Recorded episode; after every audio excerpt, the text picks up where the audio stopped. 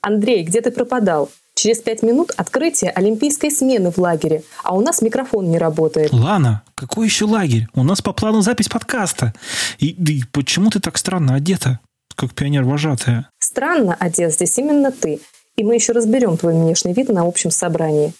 Понятия не имею, как мы тут оказались, но нам надо вернуться на торжественную линейку. Без нас все сорвется. А, кажется, я все понял. Мы — это варианты друг друга в параллельных вселенных. Я не знаю, как так получилось, но если ты оказалась здесь, то на твоем месте в пионерлагере сейчас моя напарница. А значит, они с моим вариантом выстового измерения отлично справятся с открытием смены. Ничего не понимаю, но... Давай-ка мы с тобой пока запишем подкаст «Кульминация», а потом разберемся, как все вернуть на свои места. Ну, если без этого никак, давай попробуем. Что вообще такое этот твой подкаст?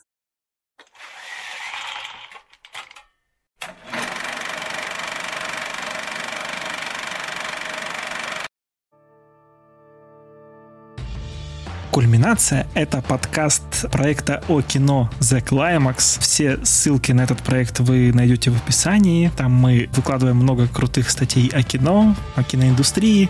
В общем, залетайте, заходите, читайте. Мы вам будем рады. Для вас сегодня подкаст ведут прекрасная фея, которая полчаса подкаста может превратить в волшебное времяпрепровождение.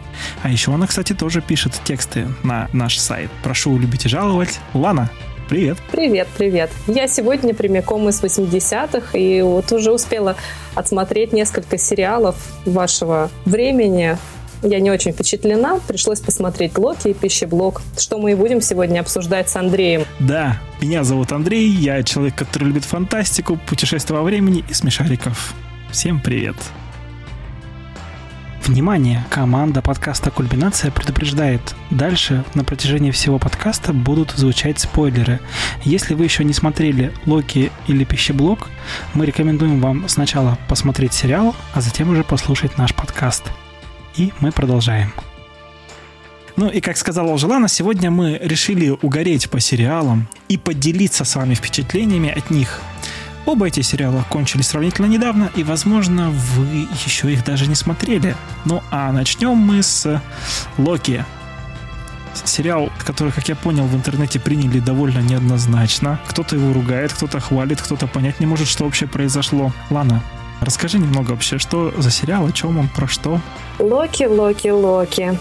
Отнял у меня полтора месяца жизни. Каждую неделю томительное ожидание новой серии, чтобы разочароваться еще больше. Разочароваться? Да, да. Бог обмана превратился в бога разочарования, к сожалению. И проклятие Хиддлстона, конечно, перешло и на его самую удачную роль, на мой взгляд. Потому что, ну, я не знаю, как это можно объяснить. Может быть, я слишком многого ждала от этого сериала, слишком сильно хотела увидеть любимого персонажа из вселенной Марвел, что все косяки, все такие а, не самые удачные моменты кажутся мне довольно значимыми и портят все впечатление. Но вслед за первой серией, которая мне показалась такой ламповой, милой, уютной, дальше все пошло просто по наклонной. Нет, ну Локи, в принципе, парень, который, да, как бы идет по наклонной все время. Но тут он как бы... Да.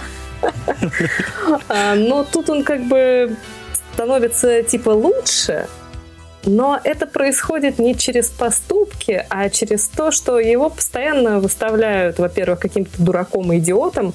Ну, да, просто все эти выходки, которые он совершает, они ну, не очень остроумные, они не очень озорные, и вообще не слишком элегантные, да, вот э, они просто какие Да, особенно в первой серии, когда вот там просто вот реально, что не минута хронометража, то его выставляют дураком или... Просто такое впечатление, что каким образом он вообще тогда умудрялся выживать, и почему он тогда бог обмана, если он с трудом сумел обмануть э, того же Мебиуса. Конечно, в первой серии количество диалогов зашкаливало так же, как в финале она зашкалит, к сожалению, тоже, но это было простительно.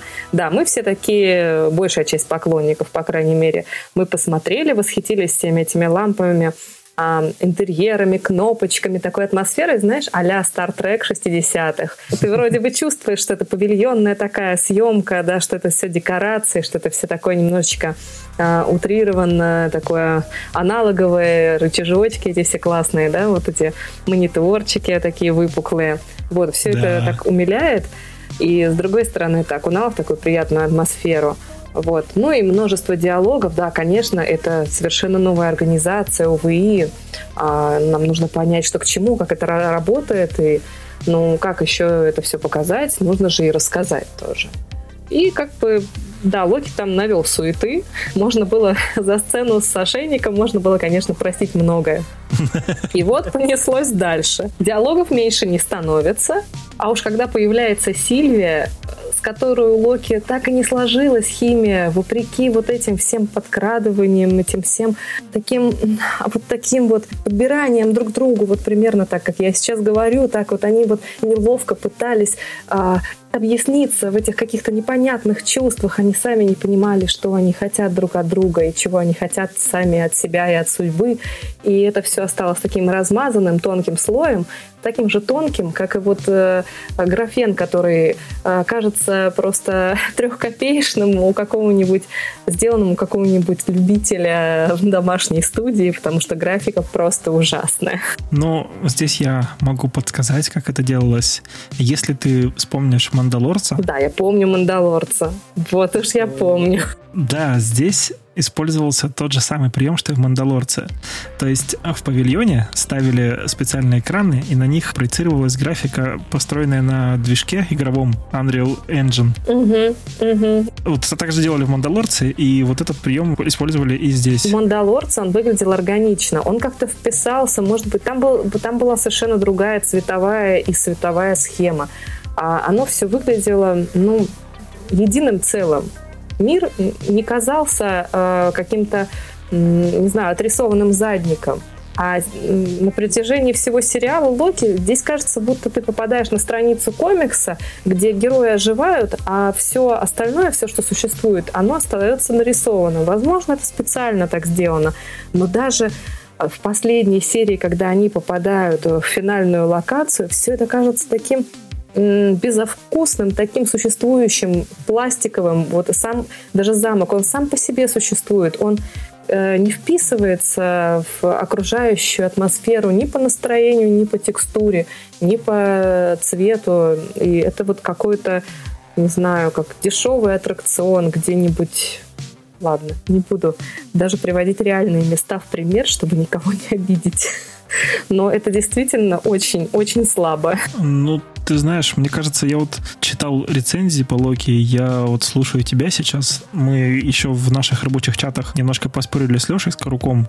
Я не понимаю, почему вот вы так серьезно ко всему этому относитесь, придираетесь.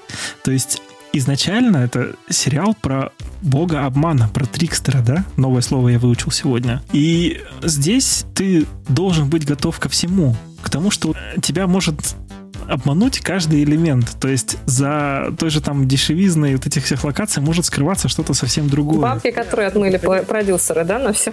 Да, то есть экономия продюсера, но я придал ей другое как бы значение. Но я подходил к этому вот так. То есть я от каждого кадра, от каждой там, не знаю, декорации я ожидал обмана. И дождался?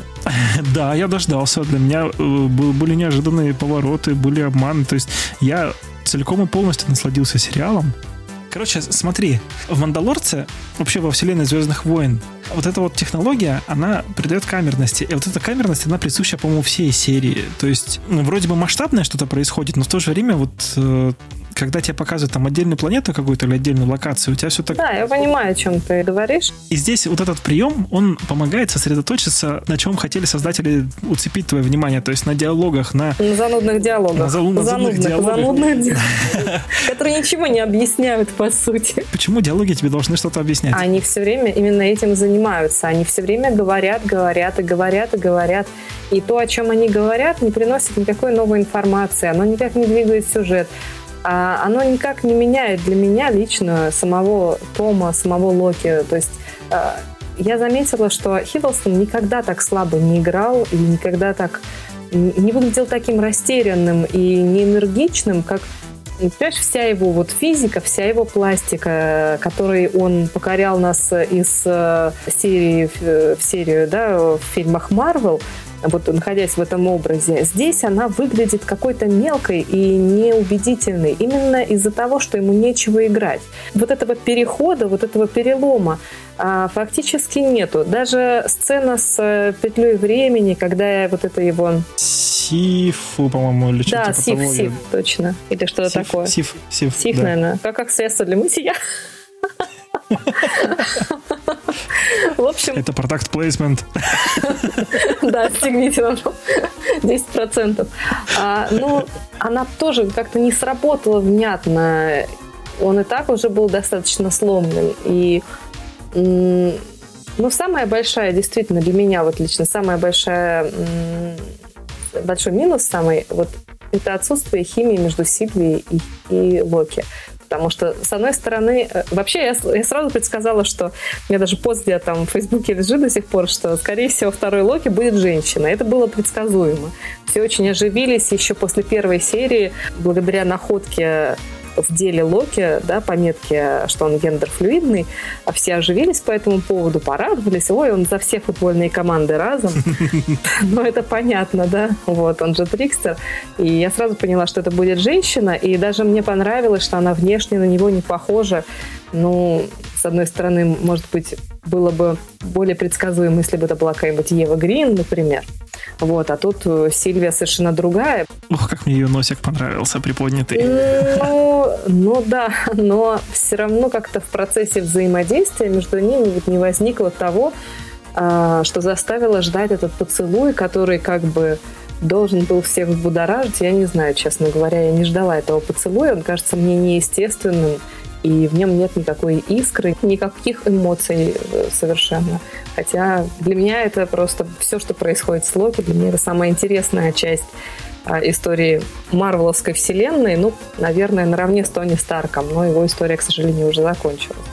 Ну, в общем, я вот в таком расстроенных немножко чувствах. Но больше всего после этого момента, больше всего меня разочаровало, что те актеры, помимо главных ролей, вот главных да, персонажей, которые абсолютно замечательные, все остальные второстепенные актеры, они абсолютно с отрицательной харизмой все. Они не вызывают ни сочувствия, ни сопереживания, ни какой-то симпатии. Они все пластиковые, картонные и ожидаемые многими. Да, конечно, бюрократы.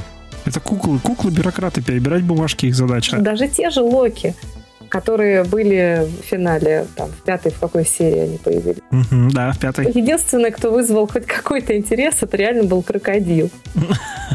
Остальные, ну, просто набор каких-то статистов, которые просто гримасничают и не, не играют, их взаимодействие не захватывает. Это не какой-то аттракцион, а просто какая-то ерунда, честно говоря. И под конец я ожидала всего чего угодно, но только не вот этого странного товарища, который там кофе наливает э, и скачет э, по своей резиденции, как дурачок. Ну, правда. То есть ты ожидала стандартной экшн-сцены, которую Марвел пихает во все свои произведения? Я ожидала чего-то более, не знаю, талантливого, что ли.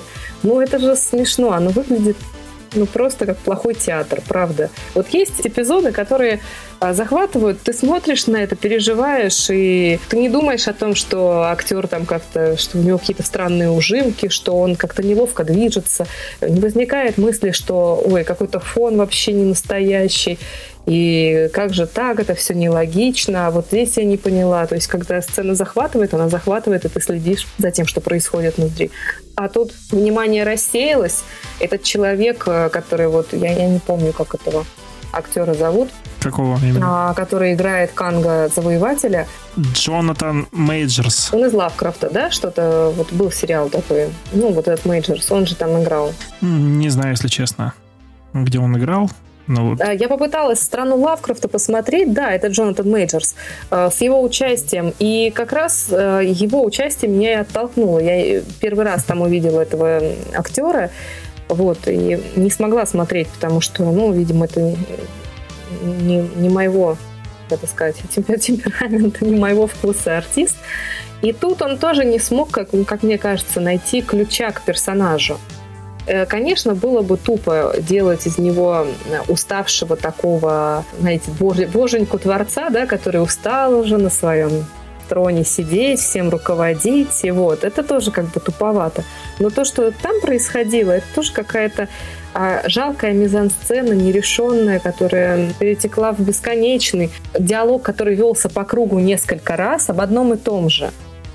При этом все равно очень странно получилось, что условия ведь какие, если они убивают этого Канга, завоевателя, да, того, кто остается, то таймлайн разветвляется, и возникает мультивселенная, и все начинается, начинается да, начинает хаос. валиться в хаос. Но таймлайн начал разветвляться до того, как его убили. Прямо параллельно. Что бы они могли сделать в этот момент? Я вот этого, честно говоря, не поняла. Таймлайн начал разветвляться, потому что вот этот, тот, кто остается, он перестал за ним следить. Его внимание все сконцентрировалось на том, что происходит сейчас. Он же там еще сказал, типа, что теперь я не знаю, что будет происходить дальше, и все, и пошла. Может быть. Но все равно вот то, как все это произошло, оно как-то, не знаю, мне мало слов, чтобы описать это, это ощущение, когда я ты просто наблюдаешь. Тобой не согласен. Ну, не эмоционально. не согласен. То есть у тебя, тебя сцена держала в напряжении. Ты не знал, да. что, ты не знал, Мне... что Сильвия его убьет. Это было, блин, понятно с самого начала. Единственное... Ну вот в том-то и дело, понимаешь, да. что вот я вернусь к своему э, питчу о том, что это сериал про бога, обмана. И я вот думал, что да, она должна, по идее, его убить, но, блин, ну это же про бога обмана. Я, я не знал, чего ожидать, и, ну, то есть все равно для меня стало неожиданностью, что она все-таки его убила, а Локи такой, а, чё, ме? Ну, не знаю. Может быть, я слишком много уже смотрю сериалов. Единственной неожиданностью, которая для меня там была, это что Локи оказался в УВИ, но не в том УВИ, да, в другом таймлайне. Вот это реально интересно. Uh-huh. И теперь уже окончательно понятно, что для чего Локи, ну почему именно Локи это такой вот избранный типа, потому что он тоже тот, кто остается, да, они же всегда выживают, Локи всегда выживает. И он угу. практически единственный будет, кто сможет путешествовать по таймлайнам и помнить все, что происходит. То есть понимать вообще, что, откуда и как произошло. Он и Сильвия. Конечно, поэтому я буду ждать второй сезон. Я опять же скажу, что я с тобой не согласен. Я просто увидел здесь наоборот, что Хиддлстон, он в рамках Мстителей, то есть он играл как раз ту самую роль, про которую ему говорил э, персонаж Уилсона, персонаж этот Мебиус, когда говорил, что твоя роль вот в этом таймлайне это просто дать героям развиваться.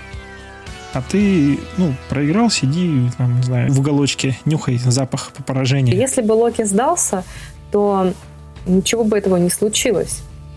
Он так основная он движущая сила, он совершает поступки ну, до того момента, как Сильвия, да, завершила а, основную, как бы, свою... Миссию. Да, миссию основной свой замысел. То есть Локи, в принципе, изменил ход истории. Как тебе такая мысль, что вот этот Канка-завоеватель — это теперь новый Танос? И нам его здесь в Локи представили. Причем представили не так, как обычно, там тыщ, пыщ, ты дыщ, а не тем самым, что мы ожидаем от фильмов Марвел. То есть вот в этом году уже вышло, помимо Локи, еще два сериала. «Сокол и Зимний солдат» и «Ванда Вижн».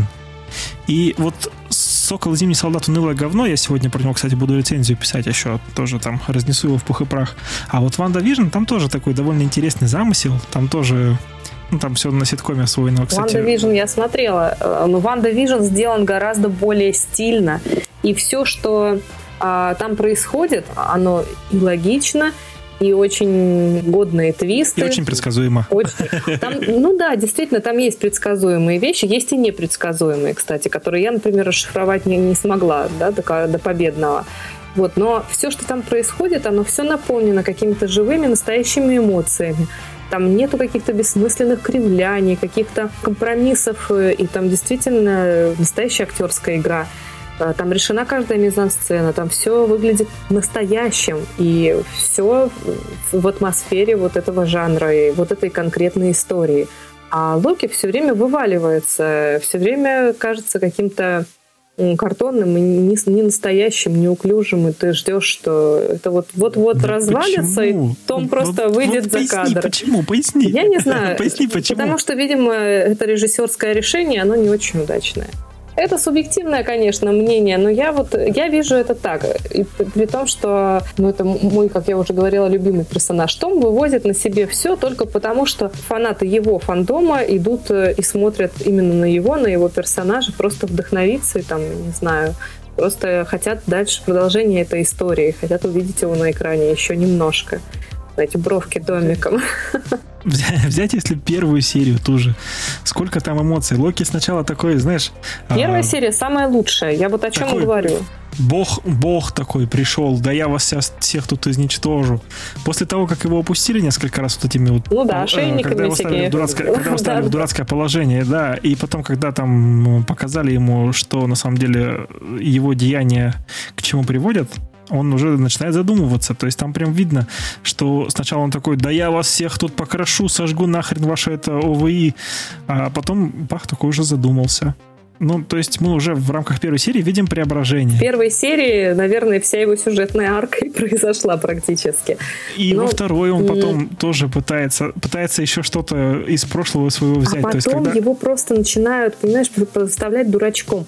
Локи, да, бог обмана, но он сам-то не дурак. А он делает такие глупые ошибки на протяжении всего сериала, даже когда он уже успокаивается, даже когда он решает, что ему нужно идти до конца, и уже не импульсивные какие-то совершает ошибки от того, что его просто все раздражает, как в первой серии, например, и даже во второй, когда он там пытается старыми трюками воздействовать, да, там на того же Мебиуса или просто играть свою старую игру, да, он же возвращается к своим вот этим вот привычкам дурным, там периодически не сдается, там, вот, пока уже не uh-huh. понимает, что все меняется и что он меняется. Вот, но и после этого он начинает просто вести себя глупо. И вот эти э, все сценарные, как приемы, которые там используются, они выставляют его богом глупости, реально.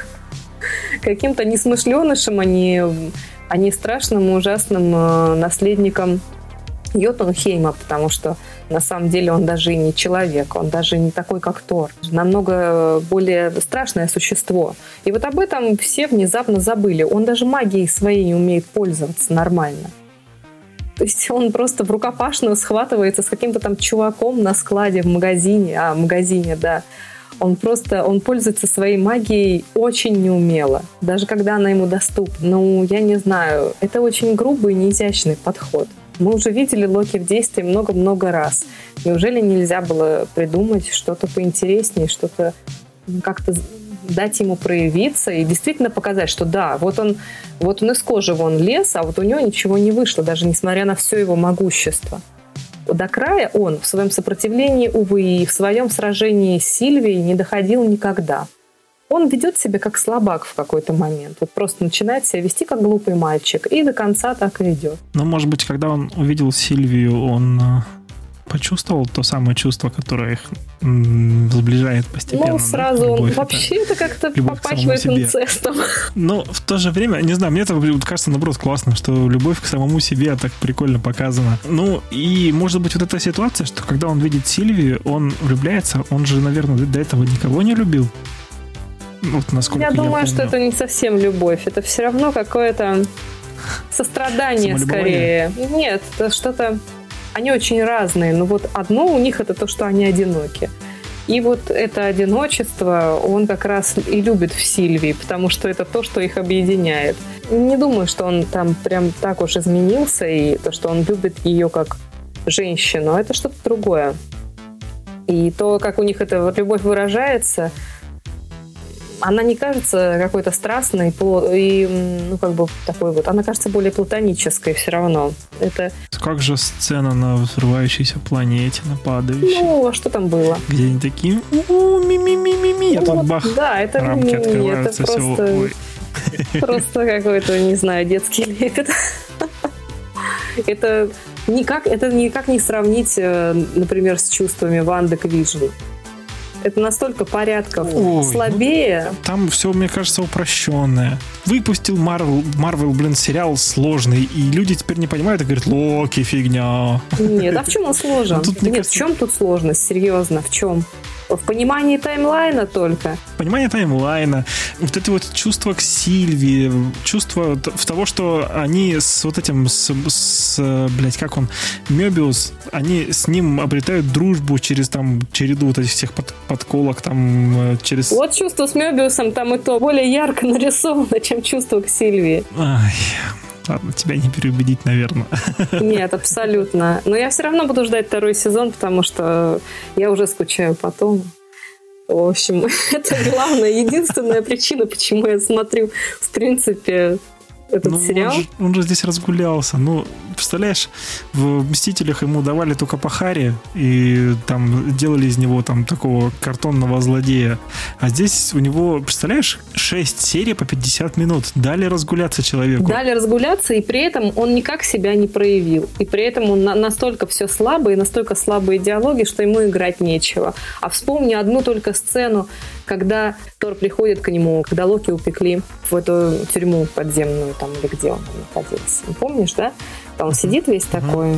Неужели все так плохо, если ты пришел ко мне? Это же прекрасно было, да? Он на себя надел личину такого неуязвимого, холодного злодея, а потом оказалось, что это иллюзия, и на самом деле он выглядит ужасно, страшно переживает, и настоящий Локи, вот которого, которого мы все любим, вот он, вот он, пожалуйста, не просто ну, бог обмана, но вот еще и изнаночка у него есть. Это были прекрасные эпизоды, самые-самые яркие такие. Тут в том-то и дело, что мы надеялись, вот он сейчас развернется, сейчас мы увидим его во всей его хитрой красе. А нет, они из него сделали какого-то третьесортного шута. Это твое мнение. Я останусь при своем. Здесь все-таки ему доверили такую роль представить нового злодея. Причем, насколько я понял, тут вот этот Канг-завоеватель, он теперь будет на пару лет новым большим злодеем киновселенной Марвел. И благодаря вот этому там куча вся, всяких таких веток объединяется на самом деле. Там и фантастическая четверка уже приплетается. То есть можно из этого делать выводы, что мы уже скоро увидим фантастическую четверку уже в киновселенной Марвел. Увидим э, вот этих мутантов, увидим еще много всего того, что, по идее, должно было быть изначально. Хорошо, а оригинальные комиксы ты читал? Ты знаешь, вот, э, что Канг Завоеватель, он, в принципе, э, здесь не совсем соответствует лору. И насколько вообще для тебя это важно, соответствие там, комиксам? Ну, во-первых, э, здесь это не Канг Завоеватель. Это его более добрая версия Immortus, если уж на то пошло. Да, и Immortus, получается, уходит на задний план, а, на, а выходит там какая-то более злобная его версия. Вот этот Канг Завоеватель, это же персонаж из 31 века, насколько я понял. И в комиксах Marvel он вообще очень многогранный такой герой. Он и добрым был, и злым, и... И был целый коллектив или совет кангов, а, который вот как раз объединялся, чтобы уничтожать злых кангов, насколько я помню. Да, то есть он и... А потом они стали бороться как раз каждый за свою вселенную. Да, и вот, вот, это, вот это, мне кажется, такой даже более интересный, что ли, злодей, чем Танос. И вот заметь, прикольная такая штука, что сериалу отдали важную такую ключевую штуку, как представление нового злодея. Хотя раньше Marvel на сериалы, ну, не особо отдавала какое-то внимание. То есть раньше все основные события были сосредоточены в фильмах, а сериалы так какие-то локальные конфликты, да? А теперь, получается, наоборот, Локи дали вот э, возможность представить нового злодея. Ну, это же круто. Ну, вот видишь, этот взгляд как раз я очень часто встречаю, мне говорят, ну, это у этого же сериала функция представлять новых персонажей, новую вселенную, нового злодея. Мне кажется, отсюда все злое исходит. Потому что э, благодаря такому отношению вся эта структура в сериала воспринимается, может быть, даже сценаристами как функция. Вот у нас есть задача сделать то и сделать это. И поэтому впечатление вот такое вот сухое производит вся эта вместе концепция. То есть вот да, нам объяснили, нам рассказали, нам показали, вот он еще один злодей, вот у нас такие-то правила игры, и все это растянуто на 6 часовых серий по разу в неделю и с несчастным Локи, который уже не знает, что же ему, блин, сыграть, кого ему поцеловать, что же ему сказать, чтобы быть хоть немного и более интересным. А пока он просто несчастный. Он просто несчастный серии в серию. Несчастный, вялый и совсем не хитрый уже чувак. Просто Хорошо. У меня остался последний так Локи неудачник. Ну, кстати, может быть, он там и был в этой своре Локи, которые были в пятой серии. У меня остался такой последний аргумент, вопрос, не знаю, утверждение опять же, рабочие так. чаты, мы в рабочих чатах обсуждали Локи, и я Леша Скоруку тоже такой интересный аргумент привел. А как ты смотришь на то, что первый сезон, это, да, это, это, это как раз вот функция. Это функция того, чтобы представить главного злодея и дать такую вот экспозицию. Познакомить зрителя вообще, фаната киновселенной Марвел, с таким понятием, как мультивселенная. То есть как раз с тем, что этих вселенных может быть много. Потому что в этом году также выходит еще и Человек-паук. Нет пути домой, по-моему, называется. Новая серия. И там тоже будут из разных измерений враги из прошлых фильмов, которых Паучок будет гасить. Выйдет скоро Доктор Стрэндж новый, где тоже будет вселенная безумие представлена. То есть нам, получается, в этом первом сезоне дают экспозицию, а вот второй сезон будет самая мякотка. Вот, может быть, так? Как ты думаешь? Ну, это не похоже на экспозицию разных вселенных, потому что мы их не видим, и мы понимаем всю суть, как бы, э, почему это все происходит. Но у кино не может быть такой функции вот так вот взять и ради снять целый сериал, чтобы объяснить что-то там вот так вот таким велотекущим. Это же не радиоспектакль, да, где мы вот берем и рассказываем, а получилось впечатление именно такое, серьезно, как от радиоспектакля. И не знаю, меня такое разочарование пробрало. Но второй сезон, скорее всего, будет динамичный, потому что Локи там придется действительно действовать и лезть из кожи вон, чтобы хоть как-то эту ситуацию поправить и не остаться действительно совершенно одному. Я думаю, что там новые соблазны наверняка будут какие-то и новые знакомства. Вот. И встреча с Сильвией тоже должна быть. Слушай, ну вот каждый фильм, каждый, каждый сольник персонажей, вот, допустим, из первой команды Мстителей, да, каждый сольник, это тоже своего рода экспозиция. То есть, что они э, дали возможность фильмам углубить персонажей, дать, дать понятие, что это за персонажи, и в то же время не, не, нельзя это сделать в сериале? Ну, Ванда Вижн была не экспозиция, это была это было такое переживание Ванда, э, очень огромное, интересно показанное, очень глубокое. Такое кино про потерю, да, и, и возможно, способ с ней, смерти, да, да. способ с ней смириться, жить дальше. И появление новой надежды, и вот тоже переосмысление такой вот вещи, да. А почему многие меня спрашивают, а почему это Вижен вот взял и улетел? Но это же не тот же самый Вижен. Это клон, фактически, это отдельное новое существо. Пусть он вспомнил, что было с ним. Но для него это все не так реально, как было бы, если бы он это все пережил. А душа другая. Душа другая, да. Вот. И тут все, конечно, нельзя так рассуждать. Тело здесь, а душа-то... Это не поменяет моего впечатления о Локе, не знаю. Ну, я буду, второй сезон буду, буду ждать второй сезон. Надеюсь все-таки, что он будет более удачным, более рейтинговым. Вот, и что что-то поменяет. Не знаю, я хочу как минимум такого же, как э, максимум еще круче что-нибудь. Понятно. Но главное, чтобы там был Том. И Джерри. И Джерри, да. Пусть будет Джерри тоже. В этой, в этой вселенной все возможно. Да, да, да, в этой вселенной безумия все возможно. И вампиры. Да, и вампиры тоже. Давай будем постепенно переноситься в твой таймлайн,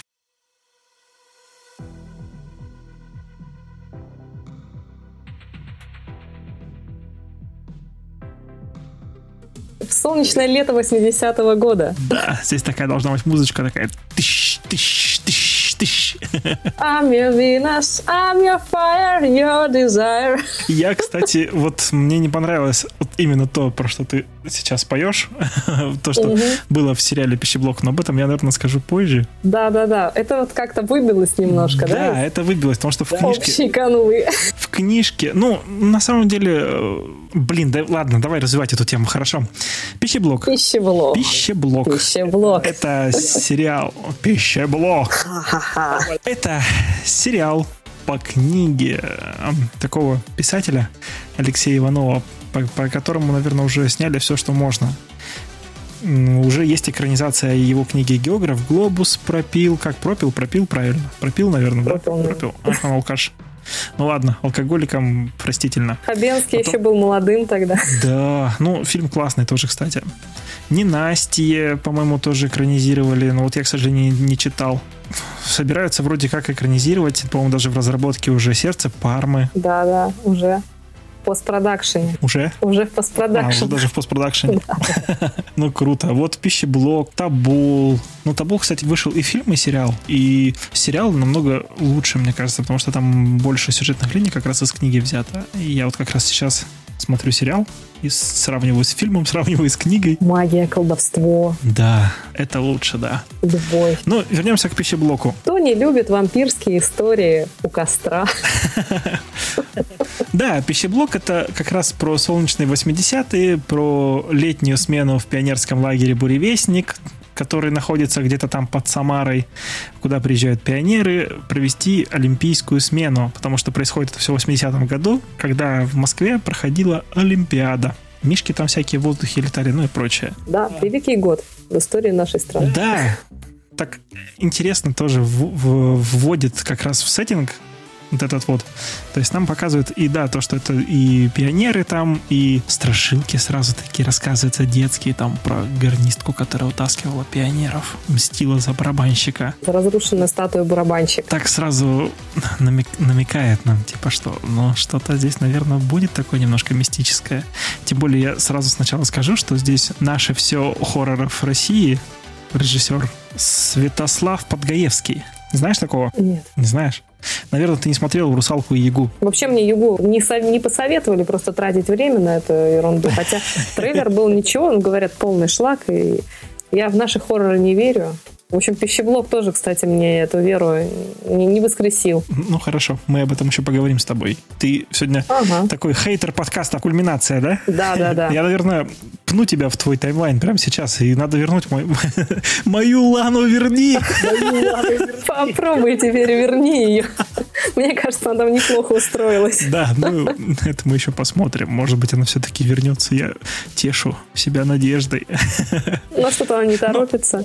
Да, в общем, пищеблок. Пионерский лагерь, 80-е, когда еще пионеры, но уже что-то такое прокрадывается. Буржуазия там, да? Дышит затылок. Да, буржуазия дышит затылок.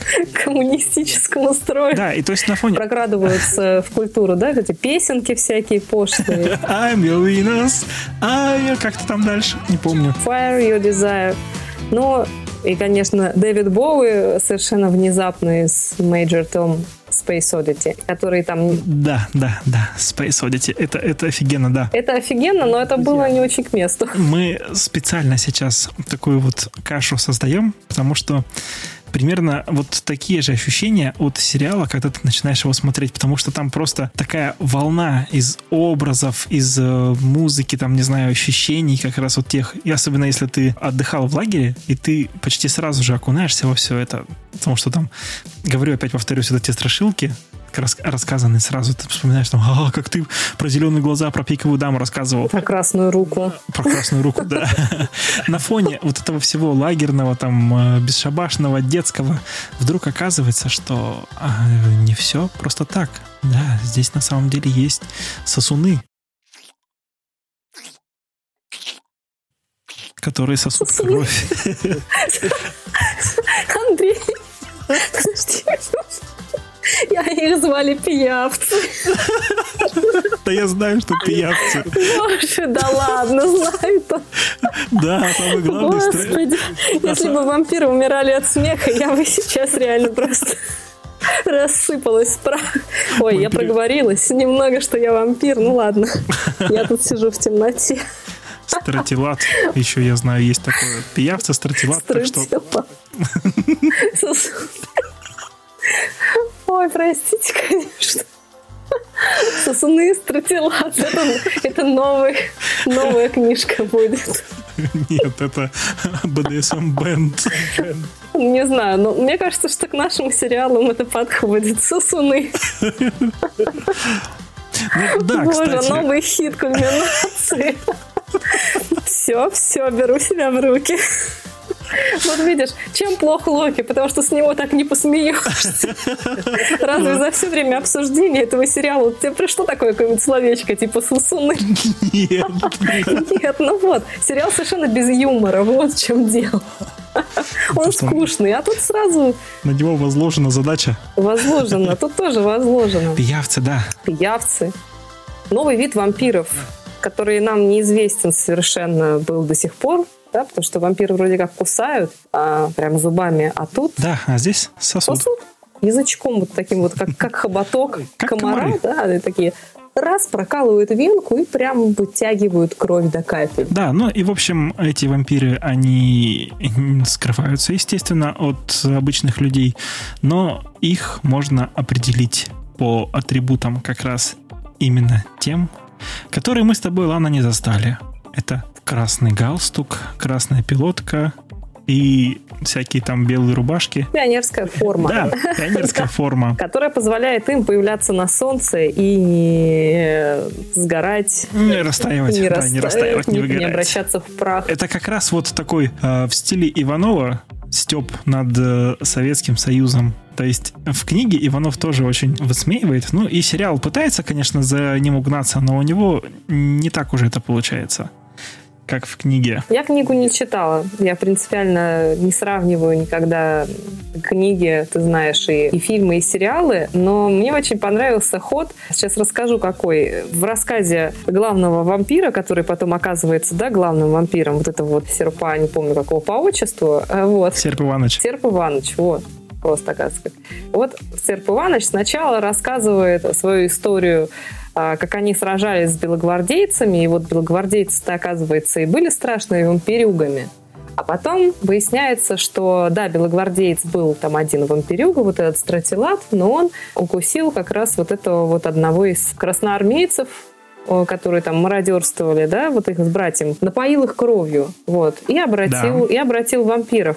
На самом деле такая, как мне показалась, интересная аллегория, что преемственность вла- преемственность вот это, да, из старой власти новой, э, что те сосали кровь у народа, что эти пришли ну, да. и стали сосать кровь у народа.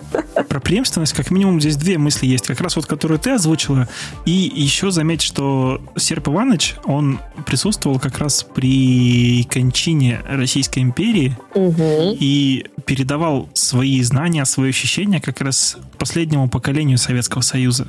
То есть вот эти пионеры, Да, 80-ники. да, вот Валерки. Да, Да, как раз вот есть... да. И Валерка стал его преемником, тем человеком, который будет жить уже в постсоветское Да, время. здесь есть два главных героя, как раз вот этот Валерка Лагунов, пятиклассник, пионер, который сражается И- против вампиров. да, который сражается против вампиров. Да. И Игорь Казухин. Это вожатый, который буквально вот э, первую смену проводит в «Буревестнике». Ну, естественно, его в меньшей степени интересует э, работа вожатым, как стало больше интересовать его. Он влюбляется в девушку, пом- помолвленную с э, очень влиятельным чуваком, тоже пионер-вожатым, да? Да, будущим партийным функционером. да, он тоже пионер-вожатый, у которого расписана вся жизнь. Эта девушка, она, наоборот, она бунтует против э, устоявшейся системы. Но вот этот мажор, он решает все за нее и говорит, что мне пофигу, ты выйдешь за меня замуж, у меня все расписано. А если нет, то мы тебе с, с родителями сломаем жизнь. А родители у него там видные тоже партийные функционеры, по-другому не скажешь. Ну и, в общем, там такой вот завязывается треугольник, можно сказать, который, кстати, не очень хорошо прописан ни в книге, ни в сериале. Он прописан неплохо, но он прописан, он неравномерно распределен по всему сериалу. То есть любовь там играет, конечно, важное значение, и очень много романтики, и обнаженные сцены всякие такие, умеренно такие обнаженные. Мгм. Но первые две серии, вот я, честно говоря, осилила с большим трудом и стала продолжение смотреть только э, ради того, чтобы записать подкаст, честно говоря. А как же Потому что- последние серии, там в конце, когда они готовятся к бою Это со самое лучшее. Это Первые две серии мне показались абсолютно скучными, чудовищно затянутыми, с какими-то ну, ну очень все размазано было. А вот начиная ну, третья, четвертая еще туда-сюда, вот последние действительно интересные. М, да. Хотя я поняла, что главным вампиром будет э, еще когда не было этого понятия, что там есть главный вампир, я сразу поняла, что будет главный злодей, конечно же, какой-то. Я сразу поняла, что это будет Серп Иванович. Потому что в первой серии ему уделили огромное количество времени. Огромное. Это, вот эта сцена с ним, он просто вот невозможно. И потом он пропал на какое-то время. Я думаю, ну что, думаю, наверное, вот сейчас он появится, когда мы о нем уже все забудем, сейчас он появится, будет сначала втирать мальцу, что он там сражался и тролливали, а потом обернется, что он главный злодей. Так и вышло. И я Ну, то есть ты такая, прочитала «Чё-то все сразу. я что-то, да, я как-то про- прочла это очень быстро и думала, я, конечно, не, не была, не была готова к тому, что ну, станет вампиршей вот эта девушка, в которую влюблен э, Игорь, да? Это крутой ход, на Вот. самом деле, что она на Вот, самом это деле хороший берет, ход. берет власть над вот этим мажором. Это прям очень круто. Да, это очень хорошо. Она кусает своего этого э, жениха и делает из него такого вот а, уже обстоятельного и хозяина жизни, делает из него своего раба. А надо сказать, что те, кого укусил стратилат, их всего 13 человек на год, Пиявцы. да, они становятся рабами стратилата, а те, кого кусают они, те становятся не вампирами, а просто, да, просто становятся э, их рабами. То есть э, это такое стадо Ну да, послушное. мы, наверное, весь сюжет не будем рассказывать, но здесь вот как раз на этом завязана очень Но это классная важно. линия. Это важно, да. И вот как раз на вот этой Веронике Несветовой, которую полюбил Игорь, завязана как раз очень сильная линия, которая движет, наверное, весь сюжет, получается. Она развивается в последних сериях, да, но она вот, вот там она хороша. Если вы осилите первые три серии, э, вот такие спокойные и ну, ни о чем особом не говорящие, просто передающие атмосферу, и такая большая экспозиция к последующим событиям, то остальные, оставшиеся серии вас удивят и порадуют, это точно. Вот единственное, я вот не могу понять ход именно в сериале. Может быть, ты как монтажер Мгм. расскажешь, пояснишь. Вот там, когда ночные происходят всякие события, ты вот этот вот Свет, свет, свет, идущий, свет. идущий, идущий, непонятно откуда. Это вот. то, о чем я прям хотела сказать. Это то, что выбило меня в первых двух сериях. Я не смогла прям смотреть из-за этого. Серьезно. Вот я думала, что это я просто придираюсь, а ты не знала моей позиции, ты же говоришь об этом. Вот этот свет, я сначала думала, ну, может быть, это от Олимпийских колец вот этих. Потом присмотрелась, нет. Свет этот непонятного происхождения. Как будто Ясно, конечно, что да, ясно, что режиссер хотел разнообразить просто картинку, сделать ее там в духе, я не знаю, неонового демона какого-нибудь. Я не знаю, э, о чем думали, там, бегущий по, ле- по лезвию или что-то в этом роде. Ну да, ну да. э, свет этот вырывает из атмосферы, которая у вас создана там, в принципе, идеально. Из естественного течения там, вот всех вот этих вещей, из нормального, он как бы делает это немножко не настоящим, и от этого не страшно, от этого весь саспенс накрывается медным тазом, потому что э, этот художественный свет, он как бы подчеркивает нереальность всего происходящего. А нереальность всего происходящего и так смягчена тем, что ну, как бы вот происходящий весь этот кошмар, он смягчен тем, что, в принципе, вся история воспринимается как байка в пионерском лагере. Ну, то есть мы изначально относимся к этому, да, вот к такой атмосфере, что это все локально, и оно, ну, не, не очень серьезно, что это такая вот страшилка перед нами из э, подросткового такого прошлого, вот уютная, интересная, немножко жутковатая. А тут еще и свет этот, и все убивается просто на корню. Все ночные сцены, они такие бутафорские из-за него кажутся, потому что мы не понимаем, что такое, откуда этот, где этот источник. Там действительно яркий такой хреначит, фиолетовый, зеленый. И прожектор в конце меня добил. Это прожектор над озером, когда первый раз это Несветова и Игорь купаются вместе. И вот этот вот огромный прожектор над озером, он прям реально такой, такой как киношный совершенно софит светит, как будто а, это случайно оставленная, не затертая на графике где-то, да, не преобразованная в Луну э, источник света, который по какой-то причине забыли просто преобразовать во что-то там, затереть. за- Это или- пасхалка. Пас- пасхалка, блин, это осветитель. Я, так, я еще приглядывалась, думала, может, там где-нибудь осветители стоят, удерживают эту махину.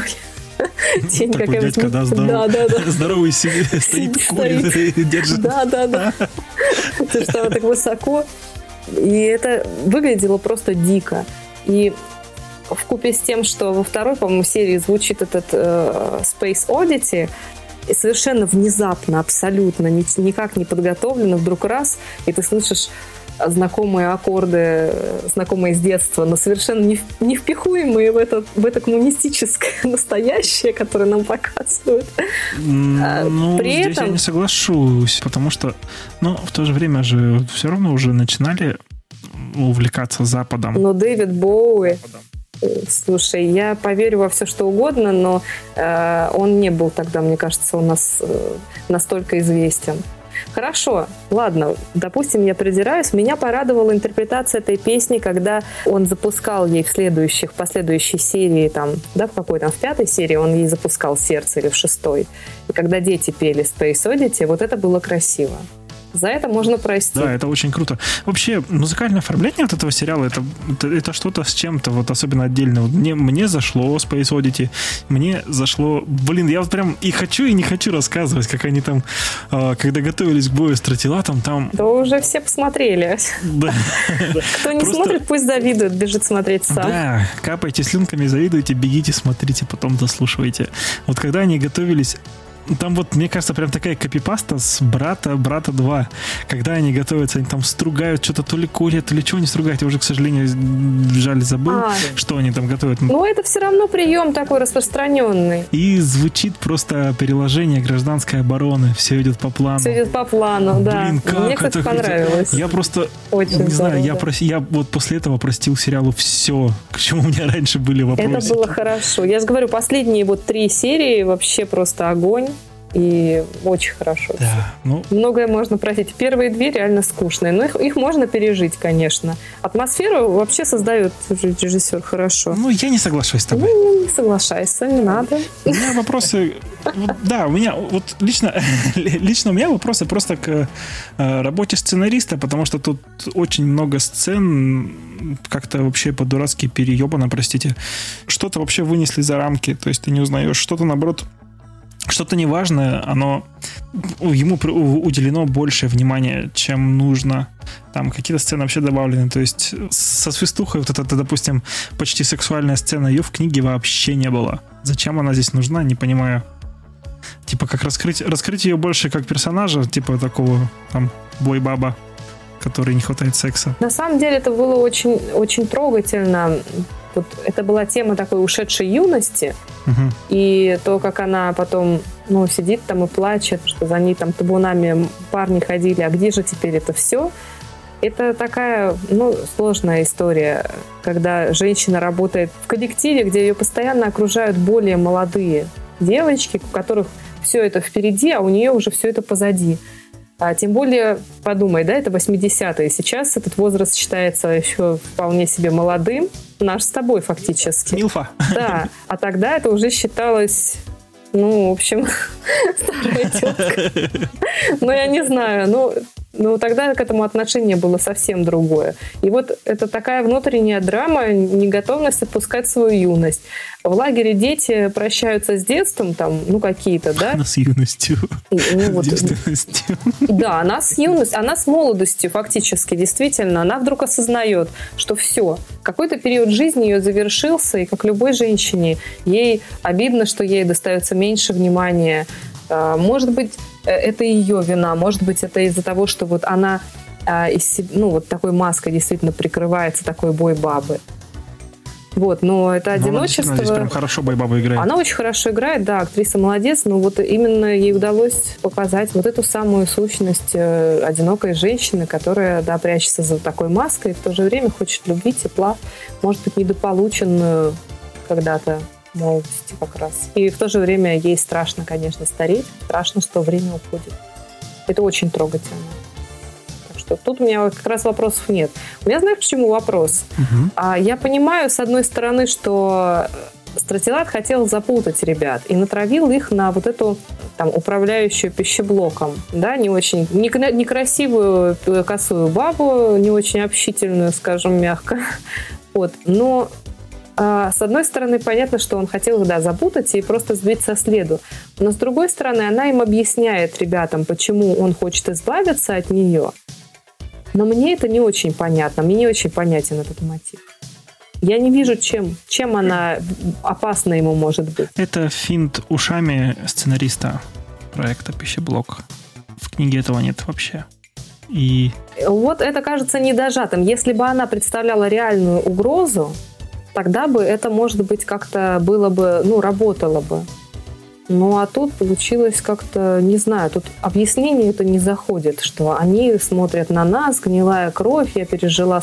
И почему он убивает своего брата? Гнилая кровь, вот это все, то есть то, что э, вот эта Нюрка, по-моему, а, баба Нюра, она объясняет им, это все было в книге, это все правильно описано.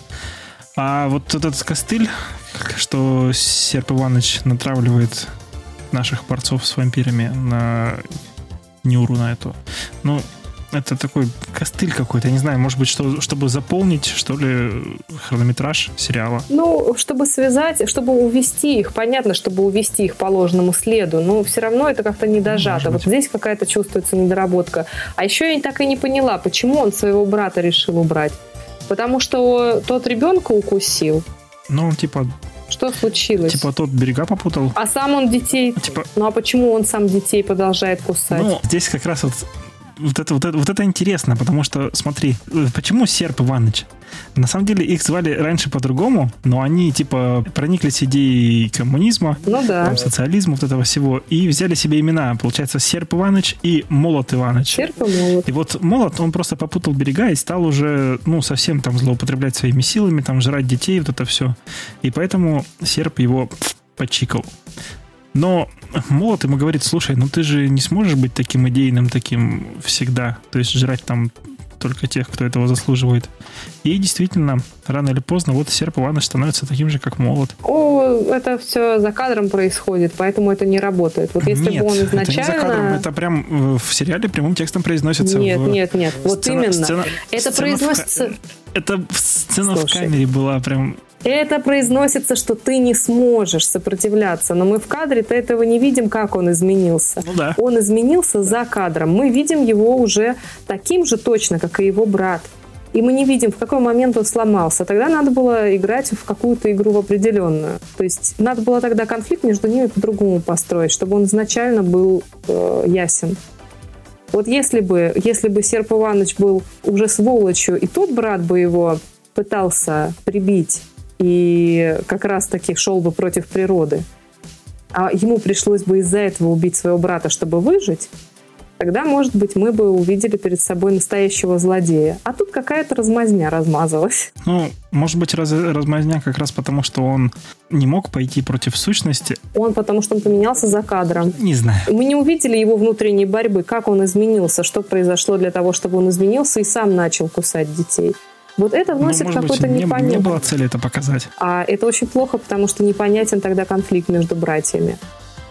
Не видно этого. Все, что происходит за кадром, все, что пытается залепиться и объясниться кое-как, как на плохой скотч, а словами, оно все не работает. Вот мы должны именно увидеть по большей части то, что происходит. То, что работает, э, движет сюжет именно действие именно то, что мы видим в кадре. А вот эти все объяснения, они не задерживаются в сознании надолго. Вот мне, например, меня, например, это запутало. Ну, вот эти объяснения, это как раз работа сценариста. Александр Талал, не знаю, как правильно поставить ударение, простите. Талал, да, да. Видимо, Талал. И вот, э, насколько я знаю, этот же сценарист, он работал над «Дневным дозором».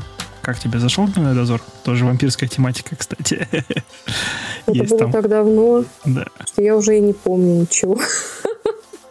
Так много фильмов с тех пор утекло сериалов. Да, в общем, в общем вот, этот, вот этот флешбэк с братьями, его в книге тоже особо не было. И, ну, короче, сценарист, вот везде, где придумал сценарист, он придумал плохо. Все, что касается книги, это все сделано хорошо, хотя... Ну, и в книге тоже можно было, в принципе, Иванов тоже мог бы дожать. Тоже мог бы там что-то сделать лучше. Но, видимо, ну, это, конечно, такие мелочи, которые э, не, не влияют там, на общий сюжет как-то глобально, но именно в них кроется, знаешь, вот в одной мелочи недосказанность, в другой мелочи не дожали, и общее впечатление, оно как бы проседает. Потому что от этих деталей зависит достоверность. Вот я поэтому, ну, не хотели Серп Ивановича делать с таким уж прям вот говнюком совсем. Ну, видимо, вот решили, ну как же это так? Ну, все-таки мы не совсем топим эту идеологию в болоте, да? Мы же все-таки должны на двух стульях усидеть и немножечко показать... Путин посмотрит, запретит ну, сериал. Понимаешь, да?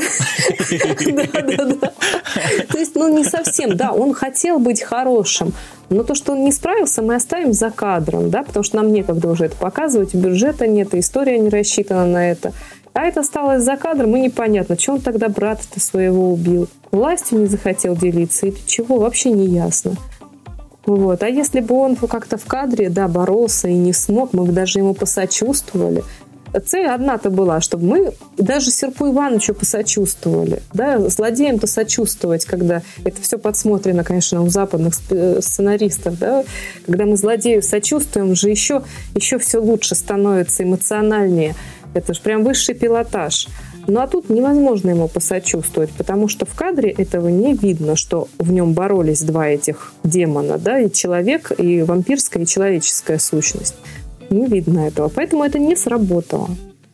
Тут нужно дожимать, либо уже э, до конца раскрывать персонажа с этой точки, либо делать из него стопроцентного злодея, но никак в серединку на половинку играть не получится. Как-то мы, мне кажется, углубились все сильно, как в комсомоле. Да, Углубились, как да. Углубились, углубились. Я опять же повторю свою идею в том, что я смотрел, ты знаешь, так с э, каким-то восторженным, что ли, отношением. То есть, о, я читал книгу, тут вышел сериал, ой, как круто, блин. Да, это прикольно. И, и я, на, ну, как-то, я пытаюсь, знаешь, не я когда смотрю, я э, не пытаюсь на какие-то вот такие недочеты сначала обращать внимание. Я знаешь, есть такое избитое выражение «смотрю сердцем». Oh. То есть я впитываю, да, впитываю это все, там, эмоции, какие-то там такие, знаешь, вещи, которые... Самый благодарный зритель. Да, самый благодарный зритель. Но «Сокол и Зимний солдат» — говно. Ну как можно вообще вот представить себе, что «Зимний солдат» будет без э, Капитана Америки? Мы же все прекрасно знаем да, про них все. Мы же понимаем, о чем там речь вообще на самом деле. И это даже не нужно озвучивать. Об этом читайте в рецензии, которая рано или поздно выйдет на сайте. Когда-нибудь. Кстати, по, да, по пищеблоку тоже я писал рецензию сразу по выходу. Она уже есть на сайте. Ссылочку Будь я оставлю готов в описании. отдать свою кровь, называется. Да. Пищеблок да. Святослава Подгаевского. Заходите, читайте. Вот так. Как я считаю, одна из моих э, хороших работ. У меня есть плохие работы, есть хорошие. Вот по пищеблоку я... Читайте рецензию, потом смотрите сериал и сверяйтесь. И пишите нам в редакцию. Да, Правы пишите, или нет? Пишите, Прав Андрей или нет? Пишите комментарии к статье, пишите комментарии к подкасту. На многих платформах это сделать можно. Пишите письма. Не знаю. А мы будем на них отвечать. Со всех таймлайнов. Честное слово. Ну, на этом, наверное, мы будем заканчивать, потому что времечко поджимает. Пора открывать э, смену олимпийскую. Или там уже, наверное, открыли без меня ее. Надо проконтролировать, как все прошло. Я все-таки вернусь, наверное, обратно. 80-е. Хотя у вас тут весело. Интернет есть. Да, ты узнала, что такое интернет Классно. теперь. Ты изменишь да. теперь временную я линию. Нет! Неужели это стало тем самым событием? Я, я, я не хотела, но раз уж так вышло. Хорошо. Давай, наверное, будем заканчивать тогда. Андрей, что ты здесь делаешь? Вообще-то я бы хотел спросить, что ты делаешь в 80-м году в пионерлагере? Мне пришлось записывать подкаст с твоим вариантом из этой реальности. А теперь каждому пора вернуться на свой таймлайн. Слушай, я как раз хотела об этом поговорить. Если бы сработались, то я бы осталась тут. Моему варианту, кажется, очень нравится будущее, интернет. А мне и тут хорошо. Все эти предсобрания, стровой шаг, Дэвид Бой под гитару у костра, знаешь. Что ты не договариваешь? Ну, колись. Короче, это все из-за Тома. Майора Тома? Нет, Тома Хиддлстона. Представляешь, он в этой реальности приехал по программе обмена студентами. И, в общем, мы целовались и все такое. Возможно, это наш единственный шанс быть вместе. Ну, вообще-то, ну, я не заметил особой разницы между тобой и твоим вариантом.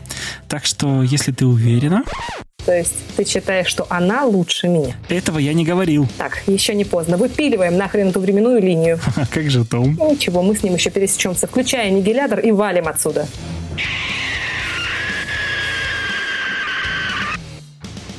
На этом мы прощаемся с вами. Спасибо, да. что дослушали наш подкаст до конца. Осталось совсем чуть-чуть. Поставить нам оценочку в iTunes, рассказать про наш подкаст друзьям. И если есть большое желание, помочь нашему проекту, вы можете поощрить наш труд рублем. Ссылки на Patreon и Boosty вместе с остальными ссылками будет целый блок. Они будут в описании подкаста. Ну, а мы заканчиваем 39 выпуск подкаста «Кульминация». С вами были Лана. Пока-пока. И я, Андрей. Всем пока-пока.